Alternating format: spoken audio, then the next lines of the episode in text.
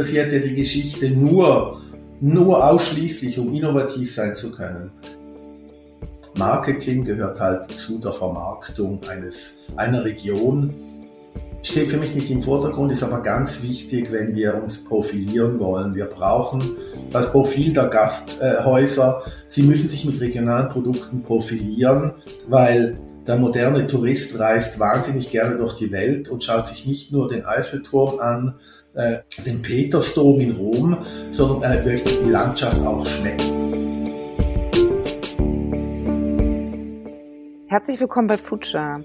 Wir sind Maria, Journalistin, und Vincent, Caterer und Foodpreneur. Und wir fragen uns, wie unsere Ernährung von morgen aussieht. Definitiv nicht mehr so wie heute.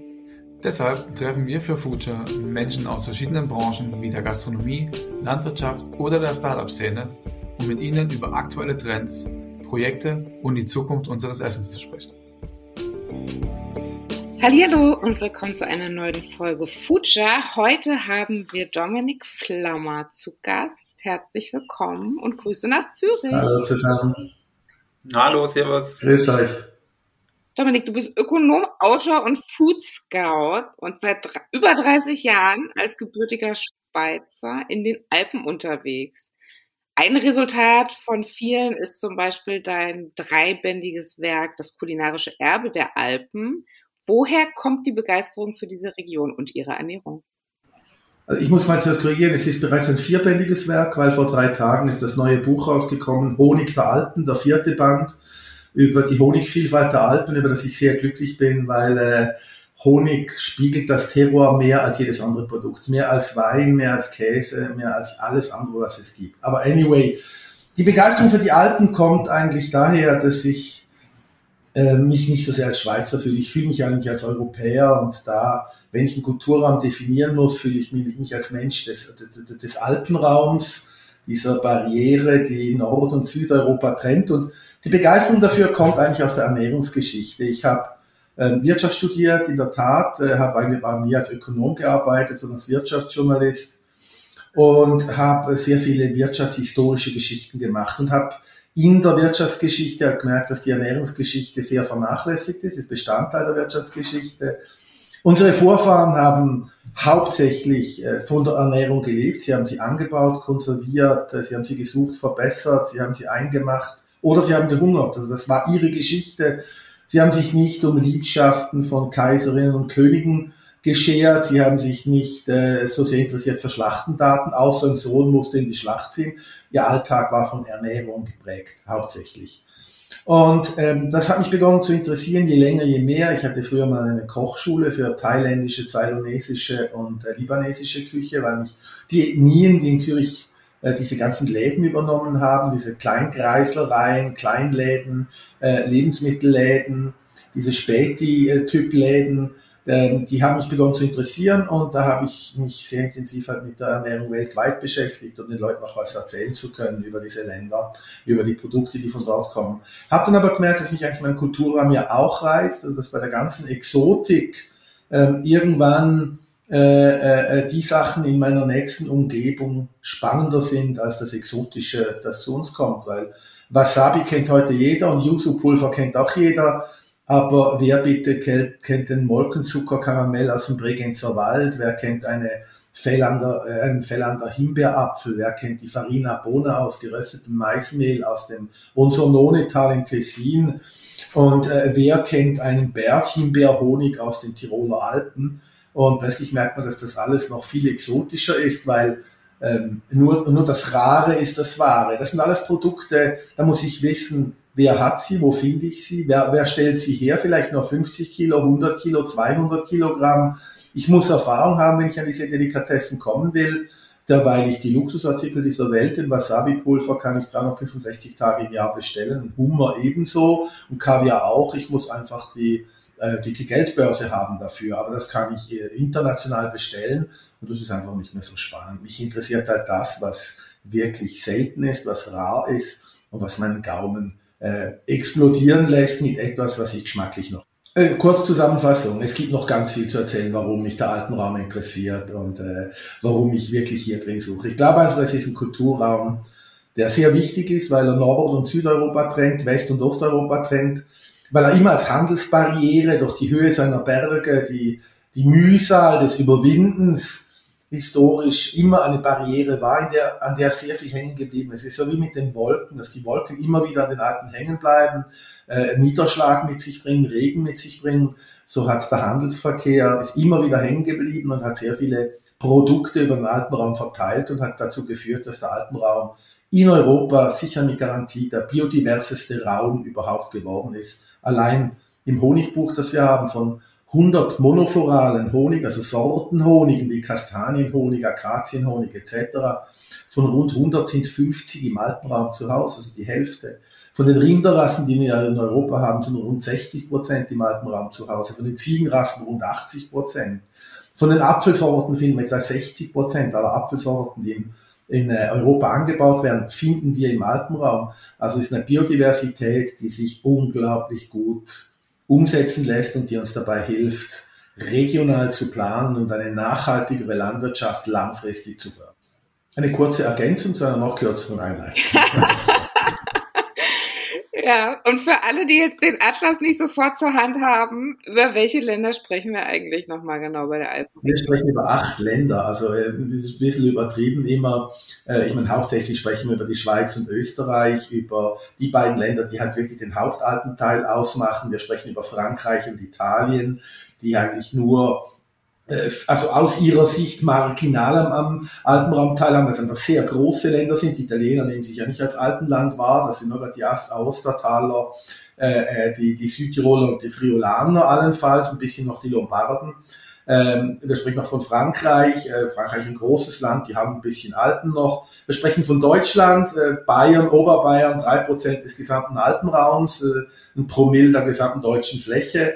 Wir sprechen von Slowenien natürlich auch. Slowenien spielt eine wichtige Rolle. Er gab mit den Karnischen Alpen sehr einen wichtigen Teil, in dem auch einige sehr wichtige Geschichten der alpinen Kulinarik zu Hause sind. Und wir sprechen von kleinen Ländern natürlich, ähm, immerhin von Liechtenstein zwischen Österreich und der Schweiz gelegen. Und was die wenigsten wissen, wir sprechen von Monaco, weil Monaco auf alpinem Boden liegt. Jetzt sprechen wir immer von dem kulinarischen Erbe der Alpen. Wie würdest du das ganz kurz beschreiben, mal in drei Worten? Das kulinarische Erbe der Alpen zeichnet sich durch eine enorme Vielfalt aus, innerhalb derer es unglaublich viele Parallelen gibt, die typisch sind für diesen Kulturraum. Um jetzt ein bisschen von der Vergangenheit oder vom, vom Erbe, von, von der Tradition ein bisschen in die Zukunft kommen zu wollen. Man sagt ja, in der Zukunft steckt mehr Vergangenheit, als man denkt. Und äh, wie schaut das denn konkret hinsichtlich unseres, unserer kulinarischen Tradition in Bezug auf die Zukunft aus? Also, ja, fantastisch, fantastisch. Und mich interessiert ja die Geschichte nur, nur ausschließlich, um innovativ sein zu können. Wer die alten Apfelsorten nicht kennt, kann keinen neuen Apfel züchten.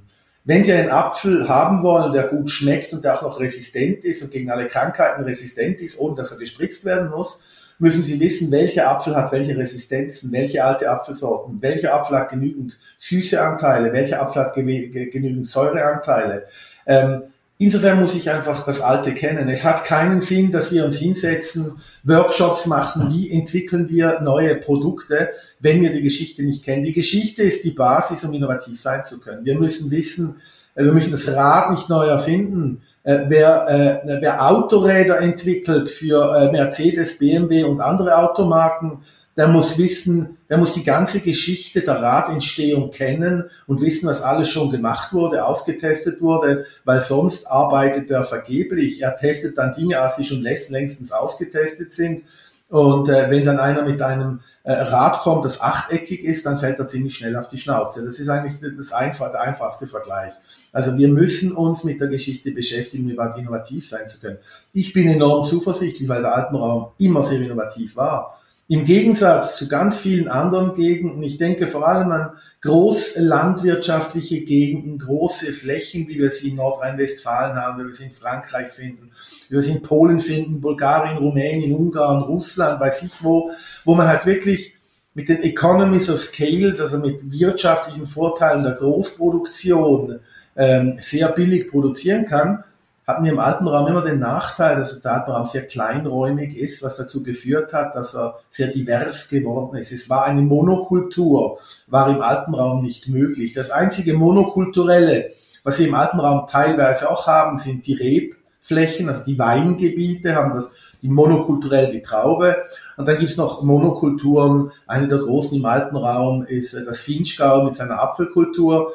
Aber ansonsten haben wir sehr starke Mischkultur und der Alpenraum hat eigentlich alles aufgesogen, was auf ihn zugekommen ist. Also die Kartoffel, als die von Übersee zu uns gekommen ist, wurde zuerst in Irland angebaut und dann auf dem europäischen Festland zunächst im Alpenraum, weil die Alpenländer relativ schnell gemerkt haben, ui, bei, der, bei, der ganzen, äh, bei den ganzen Klimaschwankungen, bei den Unwetterkatastrophen, bei den äh, Naturkatastrophen, die halt immer treuen in diesem Alpenraum, ähm, ist es wichtig, dass wir verschiedene Produkte anbauen. Das heißt, wenn eine Weizenernte bach abgeht, äh, im wörtlichen Sinne, dass man dann noch Kartoffeln äh, ernten kann in diesem Jahr. Wenn die Buchweizenernte ausfällt, dass man noch was am Roggen haben kann. Wenn die Haferernte ausfällt, dass man etwas an Hirse haben kann. Und so haben wir im eigentlich nie auf Monokultur gesetzt. Und es ist immer noch so. Selbstverständlich hat der Alpenraum die Milchwirtschaft, die sehr dominant ist natürlich. Darum auch die Käse, Käsegeschichte der Schweiz, die auch in anderen Alpenländern, äh, Alpenregionen, Savoyen, äh, Oberbayern, äh, äh, Ostalpen Österreichs, ähm, äh, auch Slowenien relativ wichtig ist. Ähm, dennoch äh, haben wir eine, eine sehr, sehr große Vielfalt und eine Landwirtschaft, die in ihrer Kleinräumigkeit kämpfen muss und äh, wenn sie geschickt ist, dann kämpft sie mit einer Biodiversität. Dann kämpft sie nämlich damit, indem sie die Delikatessen und die Raritäten anbaut, mit denen sie im Markt eine Chance hat. Weil sie werden niemals eine Chance haben, in einem internationalen Markt konkurrenzfähig zu sein. Ein Schweinebauer, der einfach irgendwelche Standardschweine in der Massenhaltung hält in der Schweiz, darf maximal irgendwie 3000 Tiere verteilt auf ein paar Ställe haben. Ich glaube, diese Ställe sind in Deutschland und in Polen auf 80, 90.000 Tiere beschränkt. Ihr könnt euch vorstellen, auch wieder mit den Erträgen, äh, weniger Arbeit, größere äh, Flächen, äh, hat man viel tiefere Preise. Da können die Bauern nicht mithalten. Mit dem Getreide umso weniger. Also wenn ihr denkt, dass es in äh, Kanada Bauern gibt, die 1000 Quadratkilometer Getreideflächen mit einem Hof bewirtschaften. Da sitzt der Bauer das halbe Jahr auf dem Traktor, um zu säen und das andere halbe Jahr sitzt er auf dem Traktor, um zu ernten. Äh, sagen wir mal je fünf Monate und die restlichen zwei Monate verbringt er damit, seine Großmaschinen zu reparieren oder mit seinem, mit seinem Flugzeug oder seinem Helikopter sein Gelände entweder zu spritzen oder äh, nach Wildausschau zu halten, das in seinen großen Feldern allenfalls Schäden anrichtet und das vom Helikopter aus zu schießen. Ähm, hier haben Bauern Flächen von 5, 6, 10, vielleicht 15 Hektaren. Äh, also ein Hektar ist 100 auf 100 Meter, Quadratkilometer verglichen, ein Klecks.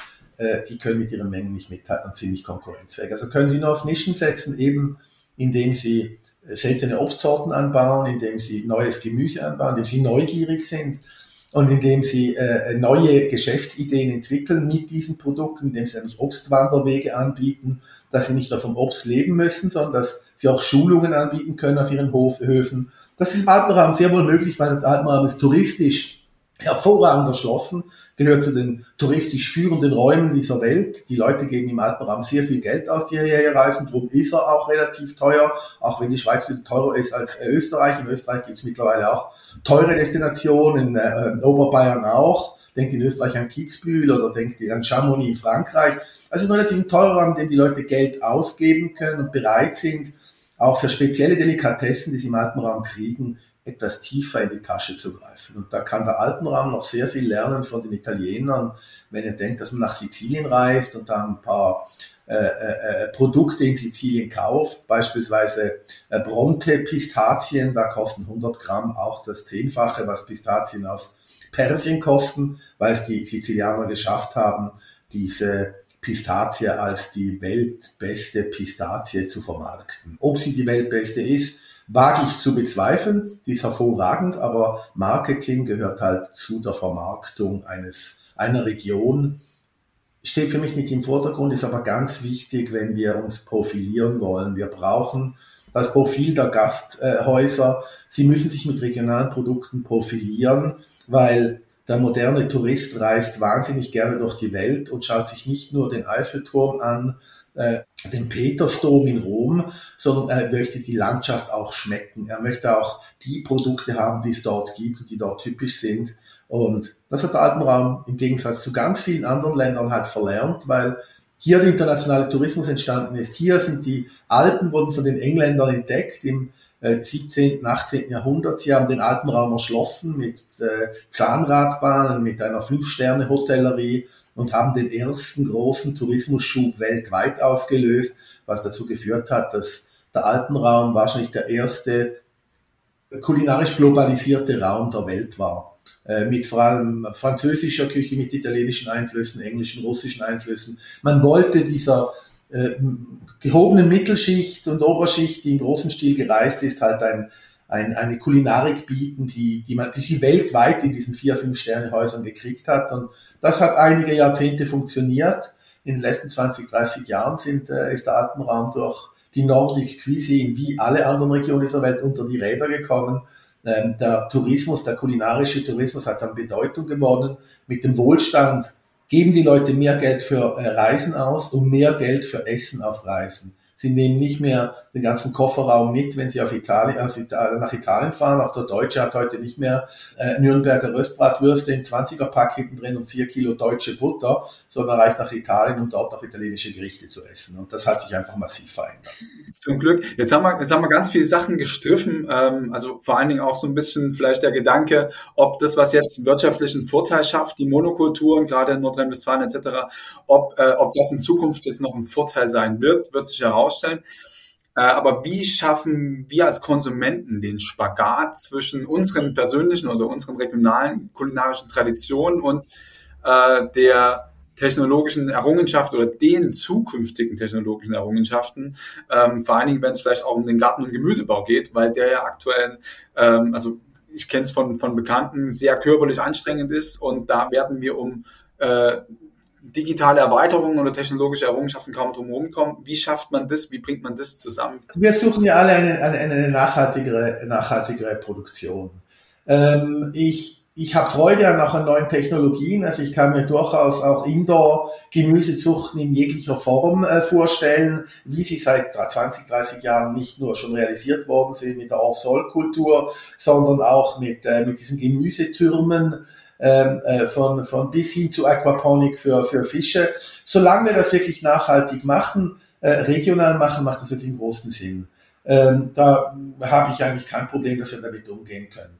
Ähm, wir können äh, als Konsumenten ist einfach das Wichtigste, dass wir neugierig sind, dass wir informiert sind, aber nicht verunsichert sind. Wir dürfen uns nicht so sehr verunsichern lassen. Es, es äh, prasseln derart viele äh, äh, Informationen, was gut ist an Nahrung, was böse ist an Nahrung auf uns ein. Ich glaube, am besten geht man damit um, indem man sich ein bisschen für die Nahrung interessiert, weil ähm, es lohnt sich einfach. Es ist ein Kulturgut bei uns. Man sollte sich dafür interessieren, wie man sich für gute Bücher interessiert, wie man sich auch für Sport interessieren kann, wie man sich für seine Kultur interessieren kann, weil es gibt, glaube ich, wenig Dinge, die einem drei, vier, fünfmal am Tag so Freude bereiten wie Essen. Äh, es gibt andere Aktivitäten des Menschen, die, äh, die, die betreibt er einmal in der Woche, zweimal in der Woche etc., die auch sehr beliebt sind.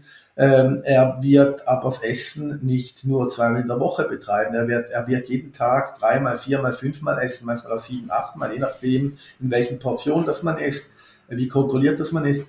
Das bereitet einem Freude. Da sollte man sich informieren. Und das Authentische wird eine wichtige Rolle spielen, dass die Leute äh, irgendwann ihre Geiz ist geil Mentalität im wachsenden Wohlstand ablegen und nicht mehr bereit sind, irgendwelche Würste zu kaufen, die aus Massentierzucht kommt, wo die Tiere wirklich gequält werden, ähm, äh, dass die Leute sich bewusst werden, dass sie nicht eine Birnenmarmelade kaufen, wo die Birnen in Chile äh, äh, äh, geerntet werden, in äh, Japan gewaschen und zermanscht werden und dann in, in den USA als Birnenchutney gewürzt und abgefüllt werden für den europäischen Markt. Das ist ein Beispiel, das ich letzte Woche entdeckt habe, wo die Birnen schlussendlich 40.000 Kilometer machen, bis sie im Glas bei mir sind. Das ist einfach, das ist ökologischer Blödsinn. Ich halte sogar für ökonomischen Blödsinn, weil das hilft weder den Bauern in Chile, weil die so einen geringen Anteil äh, von, vom Endverkaufspreis kriegen, dass sie von diesem Verkauf in die erste Welt hinauf überhaupt nichts haben und nicht davon profitieren können. Aber es braucht noch sehr viel Aufklärungsarbeit und äh, ich glaube einfach, man sollte einigermaßen locker damit umgehen. Man sollte sich überlegen, was schmeckt mir. Und ich bin, ich bin kein Biodogmatiker, auch wenn ich die Biostandards als die Mindeststandards in der Landwirtschaft anschaue. Es gibt dieses Beispiel, ich esse ausschließlich Bio-Joghurt, wenn ich ein bereits äh, mit Früchten äh, gewürztes Joghurt kaufe. Aus dem einfachen Grund. Nur ein Bio-Joghurt hat ausschließlich Früchte drin. Jedes konventionelle Joghurt hat Aromastoffe drin, die von einer chemischen Industrie, von der Nahrungsmittelindustrie aufbereitet werden. Oft sind das Erdölderivate, also Aromastoffe, die aus Erdöl rausgewonnen werden. Und nur schon wenn ich das höre, ich bin nicht verunsichert oder ich mag das einfach nicht haben. Und ich weiß ganz einfach, weil mit Biojoghurt kann ich mich drauf verlassen, sind keine Aromastoffe drin. Und genauso geht's mir bei Eiern. Äh, ich will ausschließlich Freilandeier, Freiland-Bio-Eier haben. Da kümmere ich mich drum. Äh, der Anteil in der Schweiz liegt bereits bei 40 Prozent von Freiland-Bio-Eiern. Da ist sehr, sehr hoch. Aber leider erst bei den Frischeiern. Die Leute schauen noch nicht drauf, bei Eierteigwaren, bei verarbeiteten Produkten, ob da wirklich sowas drin ist. Das heißt Schulen, Schulen, Schulen. Ich achte darauf. Ich bin kein radikaler Konsument. Ich habe meine Guilty Pleasures ähm, ich esse ab und an auch mal ein Fischstäbchen, weil ich mit Fischstäbchen und Rahmspinat aus der Packung und Salzkartoffeln groß geworden bin. Und wenn ich äh, über die lange Fahrten über die Autobahn mache, kaufe ich mir an einer Autobahnraststätte auch mal eine Packung Gummibärchen, weil ich das einfach von Kind auf recht gern habe. Es kommt aber selten vor. Ich habe keine Hemmungen. Mir ist dann die Packung Gummibärchen lieber als das, ähm, das Trutenschnitzel-Sandwich, das mit laschem Eisbergsalat, einer Fertigmarinade, die ausschaut wie Katzenkotze, äh, äh, in einem kalten Brötchen, in einem kalten Tankstellenregal drin liegt wie ein toter Hase, ähm, äh, dann sieht man die Gummibärchen lieber als sowas zu essen. Und drum, äh, man sollte auch äh, mal drauf gehen, was hat man eigentlich Lust und wenn man das gut rausgefunden hat, dann merkt man relativ schnell auf so einen Dreck, wie der teilweise verkauft wird, äh, in, in den Supermärkten, äh, ja, an den Verkaufspunkten hat man irgendwann keine Lust mehr. Es ist eine Schulung.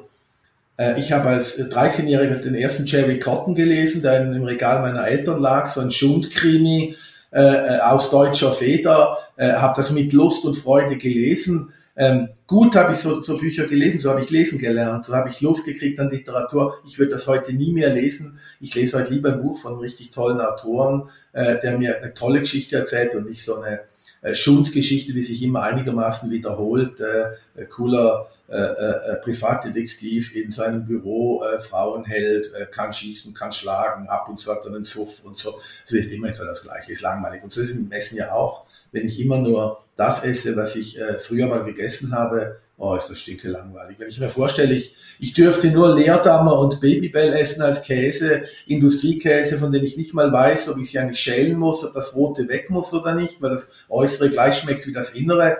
Ich wäre wahnsinnig traurig, weil äh, ich habe in den letzten 20 Jahren so derart viele gute Käse kennengelernt und entdecke immer wieder viele gute Käse. Diese Neugier, diese Lust, äh, die will ich behalten. Wir leben einmal, ich glaube dann, dass wir nur einmal leben und dass wir in keinem Paradies äh, äh, vor irgendwelchen äh, äh, Käsebuffets und Obstbuffets stehen werden. Und in diesem Leben möchte ich mich gut ernähren mit richtig gutem Essen. Wenn es dann noch gesund ist, umso besser. Aber auch das ist etwas, wo ich mich nicht allzu sehr verunsichern lassen würde. Je vielseitiger man ist, desto gesünder ist man eigentlich auf die Leute zielen wir ja mit unserem Podcast tatsächlich auch in der Hauptsache ab, auf Leute, die Lust auf Genuss haben und auch mit Bewusstsein genießen und essen. Jetzt bist du Ideengeber und Entwickler gewesen vom Kulinarium Alpinum. Das ist ein Kompetenzzentrum für alpine Regionalkulinarik in einem ehemaligen Kloster in der Schweiz. Das hat letztes Jahr eröffnet. Was erwartet einen da? Also ich war sofort neugierig. Ich wäre gern direkt gekommen. Erst das Culinarium Alpinum setzt im Großen und Ganzen all diese Ideen um. Also es will eigentlich eine nachhaltige Landwirtschaft fördern, die Profilierung der Gastronomie fördern, das so, dass der Tourismus davon profitieren kann und die Landwirtschaft profitieren kann. Dass wir innerhalb dieser äh, äh Nahrungskette wirklich einen fairen, nachhaltigen, nahen Handel haben, wo die Produkte nicht um den halben Erdball gekappt werden. Das gilt für all die Produkte, die hier vorhanden sind. Culinarium Alpinum erwartet einem aber auch ein ganz, ein, ein ganz innovatives Gastrokonzept. Das heißt, äh, die, wir haben uns verabschiedet im Culinarium Alpinum von Vorspeise, Hauptgang, Dessert. Äh, es gibt einfach, man geht dahin, die meisten Leute bestellen eine sogenannte Überraschungstabulata. Wenn dann da zu viert ist, kommen so vier, fünf Teller mal in dem ersten Gang, in der ersten Runde, dann kommen vier, fünf Teller in der zweiten Runde und vier, fünf Teller in der dritten Runde. Äh, und das sind immer kleine Häppchen, die man gut teilen kann miteinander, äh, wo man die ganze Vielfalt leben kann. Das kann sich am Abend ändern, das merkt aber der Gast nicht. Also dieses Menü, diese Menüfolge kann sich ändern, weil ähm, ein Stück Käse ausgeht und ein anderes drankommt, weil ein Gemüse ausgeht und ein anderes drankommt. So können wir eigentlich alles verarbeiten, was die Bauern uns liefern. Und es funktioniert wunderbar. Und es hat den großen Vorteil, es sind nicht nur Produkte aus der Region, das ist das eine.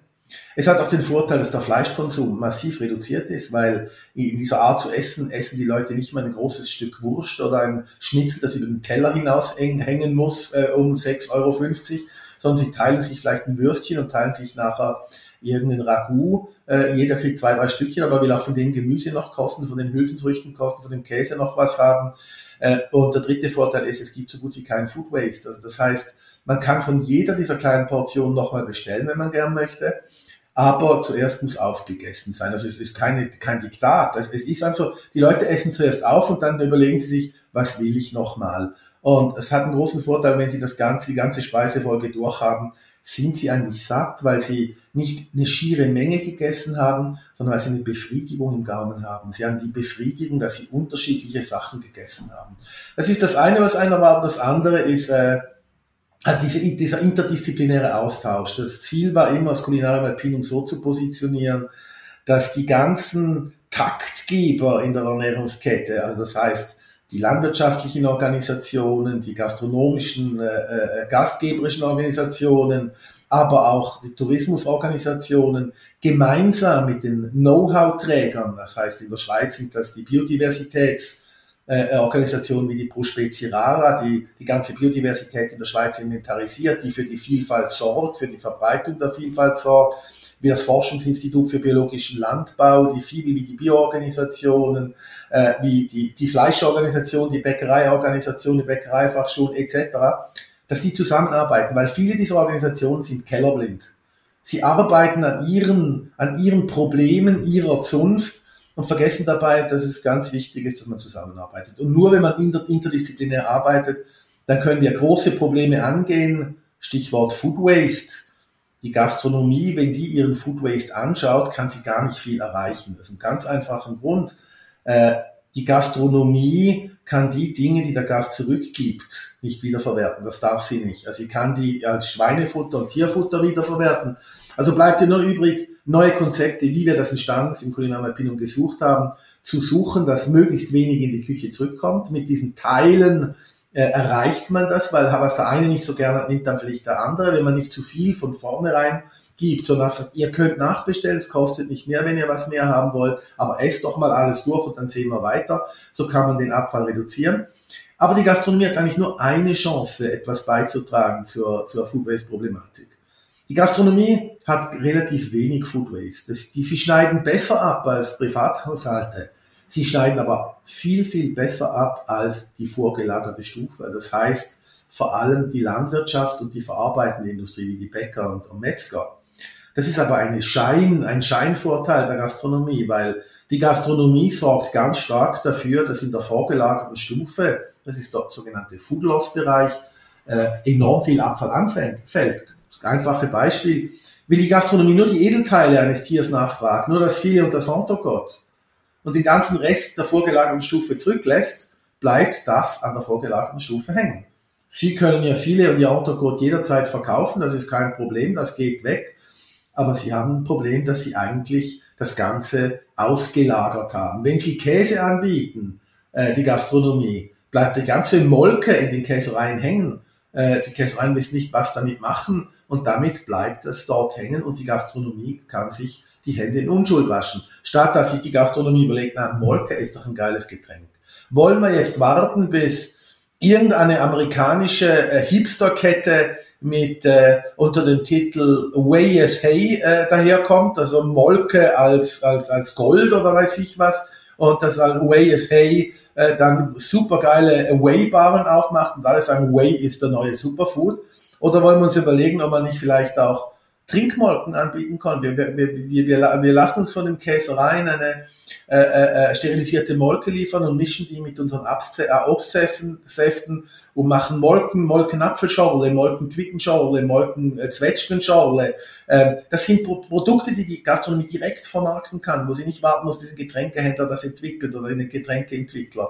Und das ist ganz wichtig in Stars, dass hier eine Zusammenarbeit entsteht. Das wollte ich an diesem Beispiel zeigen. Ähm, Koch Bauer, Bauer sucht Koch ist das Grundprinzip eigentlich. Wir müssen schauen, dass Köche intensiver mit Produzenten zusammenarbeiten, damit Produzenten mehr das produzieren können, was die Köche wirklich wollen und damit die Köche auf die Produkte, die ihnen geliefert werden, auch wirklich eingehen können und nicht einfach das Gefühl haben, ich nehme dir nur die Bohnen ab, die jede 6 cm, 6 cm 50 lang ist, sondern indem sie nicht alle Bohnen abnehmen und die so verarbeiten, dass sie wirklich Platz haben auf dem Teller.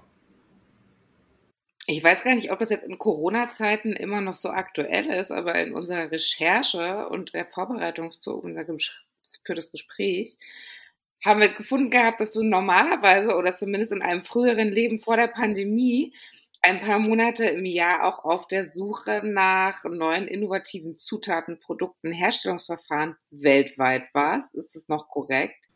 Ja, also ich meine, äh, ich habe jetzt die Frage wirklich nicht ganz richtig verstanden. Ich versuche sie trotzdem zu beantworten. Ähm, in Corona-Zeiten hat sich die Neugier auf regionale Produkte verstärkt. Die Neugier nach dem Authentischen, die ist gestiegen. Man ist sich ein bisschen bewusster geworden, indem man ein Produkt in die Hand genommen hat. In dieser Zeit aber ist halt die ganze vegane Bewegung, die vegetarische Bewegung stärker geworden, Rohkostbewegung ist stärker geworden.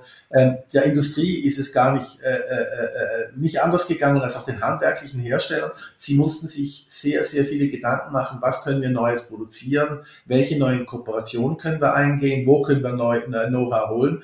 Ich glaube eigentlich, dass die, diese ganze Zeit, dass äh, die Innovation äh, sowohl im landwirtschaftlich-handwerklichen Bereich als auch im industriellen Bereich massiv beschleunigt hat und dass wir davon in den nächsten Jahren teilweise profitieren werden, dass wir teilweise darunter leiden werden. Weil was die Industrie zurzeit im vegan-vegetarischen Bereich macht, äh, sind einfach Ersatzprodukte raus auf den Markt bringen im großen Stil, äh, die alle etwa dementsprechend, was Convenience-Produkte im konventionellen Markt ausmachen, nämlich mit chemischen Aromastoffen, Zusatzstoffen, billigen Grundstoffen hergestellte vegetabile äh, äh, Speisen und Fertigprodukte, die in etwa im Großen und Ganzen so schlecht sind wie Fertigpizzas und Fertigfisch in der Schale, den man in Mikrowellen reinschiebt. Und darunter werden wir auch ein bisschen leiden, weil die Industrie hat das entdeckt, hat die Veganer und Vegetarier entdeckt, weil die bereit sind, ein bisschen mehr Geld auszugeben, wenn sie einen Ersatz haben wollen nicht nur, es gibt auch Unterschiede, es gibt auch sicher sehr innovative Geschichten. Darum sage ich, ähm, äh, äh, es ist im Guten wie im Schlechten hat sich eigentlich die Entwicklung und die Innovation in Corona-Zeiten mit Garantie massiv beschleunigt. Und bevor wir jetzt quasi schon zu unseren Future-Fragen kommen, wir kommen, äh, wir könnten mit dir, glaube ich, noch Stunden über das Thema reden. Kein Problem und Tradition. Ich habe einfach um 15.30 Uhr meinen Termin mit meinem Verleger, über den ich mit über drei neue Bücher sprechen will und so lange haben wir noch Zeit. Alles gut. Und aber genau, um eben zu den Future-Fragen gleich zu kommen, noch eine letzte Frage. Ähm, und zwar, um wieder von den Pistazien zurückzukommen in die Alpenregion. Was war tatsächlich das Spannendste, was du äh, wiederentdeckt hast? Es ist, äh, es ist immer schwierig, wenn man, wenn man derart lang unterwegs ist, um Spannendsten zu sprechen. Aber ich habe ein Produkt sicher genannt, das war das Molkenzuckerkaramell. Als ich entdeckt habe, dass im Bregenzer Wald die Molke, die am Schluss übrig bleibt nach dem Käsen, noch vier, fünf Stunden auf dem Feuer eingekocht wird, bis diese viereinhalb Prozent Milchzucker, die noch in dieser Molke drin sind, äh, äh, äh karamellisieren und das dann mit Butter und Sahne mischt und daraus so einen, ein Weltler-Karamell, eine Weltler-Schokolade im Bregenzer Wald macht. Was mich aber auch sehr überrascht hat, sind die Misoltini. Das sind Süßwassersardinen, kann man denen eigentlich sagen, die ich im Lago di Goma, also im Gomersee gefunden habe. Ähm, das sind zwei von aber unzähligen Produkten. Und dann gibt es natürlich die ganzen Sortengeschichten. Und jetzt vor allem im Honigbereich äh, äh, hat es ganz viele Geschichten, die mich total faszinieren. Ich habe einen, einen Imker gefunden, der Fenchelblütenhonig macht, weil er einen äh, Gemüse, einen Biogemüsebaum gefunden hat, gefunden hat, der drei Hektar Gemüsefenchel anbaut, wo er seine Bienen hinbringt. Ein sehr modernes Produkt, das gab es vorher noch nicht, Fenchelhonig, und äh, der einen Fenchelblütenhonig gewinnt. Äh, was unglaublich faszinierendes. Und äh, wenn man dann mal äh, äh, einen äh, Brombeerhonig aus dem Piemont kostet oder einen Minzenhonig aus dem Piemont kostet, sind das auch wieder ganz faszinierende Dinge, nämlich die Erkenntnis, dass auch die Bienen die Aromastoffe dieser Pflanzen in ihrem Honig drin binden und den eigentlich äh, so weit an uns weitergeben, wenn wir den Honig bei ihnen äh, ernten. Mega spannend. Also das Buch wird auf jeden Fall bald den Weg ins Regal finden zum Thema Honig. Super. Äh, und die, genau, um jetzt zu unseren Future-Fragen zu kommen, die jede Gast, jede Gästin beantworten darf. Äh, was hast du als letztes gegessen? Ein Stück Zwetschgenwehe. Das ist ein, ein Zwetschgenkuchen, Fladen, wie wir es auch sagen in der Schweiz. Den habe ich heute Mittag auf der Fahrt von, äh, von Stanz hierher gegessen, weil ich heute Morgen vier Stunden äh, äh, Käsesommeliers ausgebildet hatte und eineinhalb Stunden Zeit hatte, um nach Zürich zurückzukehren. Dann habe ich beim Bäcker also ein Stück, ein Stück Zwetschgenkuchen gekauft. Das erste, was ich heute gegessen habe. Nenne ein Lebensmittel für die Zukunft. Ähm, Molkendrinks. Sehr gut. Äh, genau, wir beschäftigen uns ja ein bisschen mit der Thematik 2050. Wir werden ganz viele Menschen auf, dieser, auf diesem Planeten sein. Damit auch 2050 genug für alle da ist, was kann man sofort tun oder ändern? Wir können den ganzen Food Waste massiv reduzieren, indem wir uns bewusst werden, dass es ökonomisch, wirtschaftlich sinnvoll ist, diese vermeintlichen Abfälle zu richtig guten Lebensmitteln zu verarbeiten. Damit gewinnen wir teilweise mehr, als wenn wir die Landwirtschaft komplett umkrempeln. Und zweitens sicher, indem wir den Fleischkonsum undogmatisch ein bisschen reduzieren, indem wir bereit sind, für gutes Fleisch wieder tiefer in die Tasche zu greifen.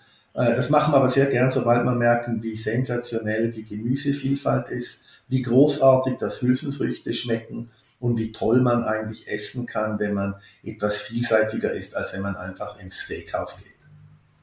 Ja. Hast du noch einen medialen Tipp zum Thema Zukunft und Ernährung? Ja, selbstverständlich. Das sind äh, äh, äh die, die Zukunftsreports von der Hanni Rützler aus Wien, die ich immer mit großer Freude lese. Äh, ansonsten gibt es äh, so viele Bücher. Ich habe eine ganze Bibliothek hier ein wichtiges Buch habe ich von der Rektorin einer Universität in, äh, in Holland jetzt gerade gekriegt, ähm, weiß aber nicht mehr genau, wie es heißt. Ähm, es gibt wahnsinnig viele spannende, spannende Geschichten. Zukunft der Ernährung ist halt für mich, ich lese relativ wenig äh, Zukunftsreports im Grundsätzlichen, weil ich mag mich nicht so sehr, ich, ich selber mag mich nicht so sehr mit Trends beschäftigen. Ich suche lieber in der Geschichte äh, äh, äh, die Trendgeschichten, die damals stattgefunden habe, haben und versuche die ein bisschen extra zu polieren und rauszufinden, könnten die irgendwann wieder Trends werden. Womit wir bei der letzten Frage angelangt wären, sind wir noch zu retten? Kulinarisch ja, klimatisch wage ich es ein bisschen zu zweifeln. Kulinarisch ja, weil wir haben die Erde mittlerweile so stark ausgebeutet, äh, dass wir heute besser und mehr essen können als all unsere Vorfahren.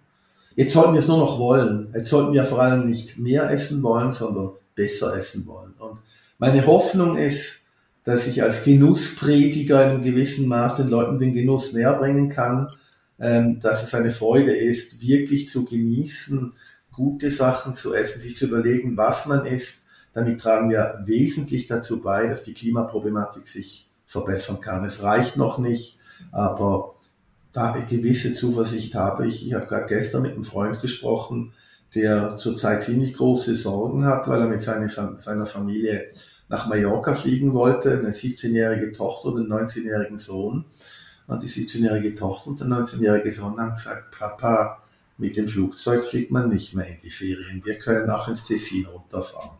Äh, habe ich schon gewisse Hoffnung. Also ich glaube, ich glaube, meine Generation täte sich schwer und genauso schwer hat sich das auf Freund getan. Es passiert was. Ob das Breitenwirkung haben wird, werden wir sehen. Kulinarisch bin ich positiv gestimmt, klimatisch habe ich das Gefühl, es wird schwierig sein, dass wir gerettet werden. Vielen Dank für deine Einschätzung. Dann essen wir uns zumindest geschmackvoll in den planetarischen Untergang. Geschehen. Der Essgrund sind die Klimakatastrophe. Sehr gut. Okay, vielen, vielen Dank für deine Zeit, für deine, äh, für das Interview und ähm, genau, wir hoffen, es hat euch allen gefallen und dann auf bald. Ab in die Tschüss. Danke, liebe Grüße. Ja. Tschüss. Ciao, ciao. So, das war's mal wieder mit einer Folge Future. Schön, dass du dabei warst. Wenn du irgendwie Anregungen hast oder meinst, du kennst wen, den wir unbedingt mal vors Mikrofon holen sollten, äh, schreib uns einfach. Und hinterlass uns natürlich super gerne eine Bewertung, vertag uns, schenk uns Sterne und drück den Abo-Button. Vielen Dank fürs Zuhören. Bis zum nächsten Mal. Bis die Tage.